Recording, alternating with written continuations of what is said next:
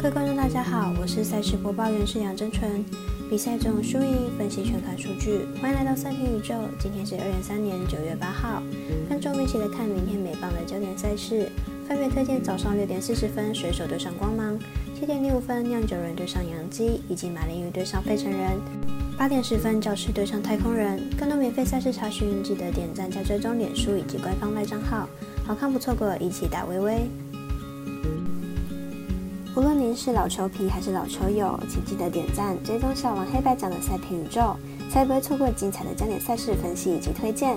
我们相信，只有更多人参与以及了解运动相关产业，才能在未来有更好的发展。有鉴于合法微微开盘时间总是偏晚，所以本节目都是参照国外投注盘口来分析，节目内容仅供参考。马上根据开赛时间依序来介绍。首先来看艾尔达二台在早上六点四十分转播的水手对上光芒。让我们从今天两队的比赛结果以及明天先发投手的近况来推测明天比赛的最终结果。水手和光芒今天虽然是一比零的投手战，但双方攻势其实并不少，只是都缺乏关键的一击。明天比赛得分应该会再更顺畅一些。水手先发科比，近三场出赛都是客场先发，这三场比赛科比的投球局数越来越少。而且对手都不是季后赛的球队，上场比赛甚至只有投满三局。明天比赛情况不乐观。光芒先发 Bradley 已经超过两个月没有拿过胜投，最近两场先发八点一局狂掉九次保送，控球状况并不理想，因此看好本场比赛打分过关，总分大于七点五分。接着推荐回来在七点零五分转播的美邦赛事，酿酒人对上洋基，来看两队先发投手的比赛近况。酿酒人先发瑞回归后被全垒打率还是偏高，上场比赛也被费城人打了两发全垒打，明天比赛要完全不失分的机会不大。两季先发 Sperino 表现终于恢复正常，最近三场先发球队最后都拿下胜利，而且两场比赛完全没有掉分，明天比赛表现还是可以期待，因此看本场比赛杨基不让分主胜。七点零五分开打的焦点赛事，还有马林鱼对上费城人，来比较一下两队先发投手的近况数据。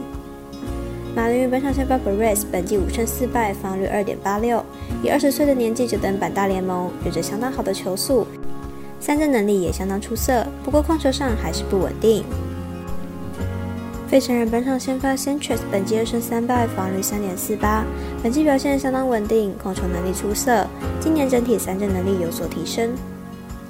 两队先发都是在大联盟与小联盟之间来回的人，有一定的实力，且三振能力都还算不错。不过费城人在打击火力上较为出色，而且主战能力较强。本场交手看好费城人主让分获胜。最后推荐的比赛是八点十分开赛的教室对上太空人，来看两队主力投手本季先发的表现数据。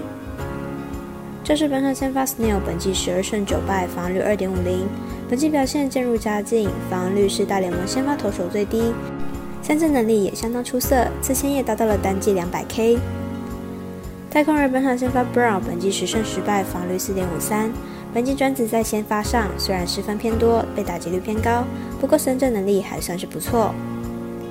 太空人近况不错，横扫的同区竞争对手游击兵，这次打线相当火烫。本场对战防御率王 Snail 可谓矛与盾的对决。不过教室打线并不稳定，因此看本场比赛小分打出，总分小于八点五分。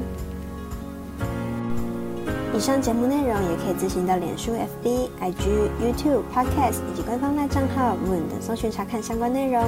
另外，申办合法的运彩网络会员，不要忘记填写运彩经销商证号哦。最后提醒您，投资理财都有风险，相依微微，仍需量力而为。我是赛事播报员是梁真纯，我们下次见喽。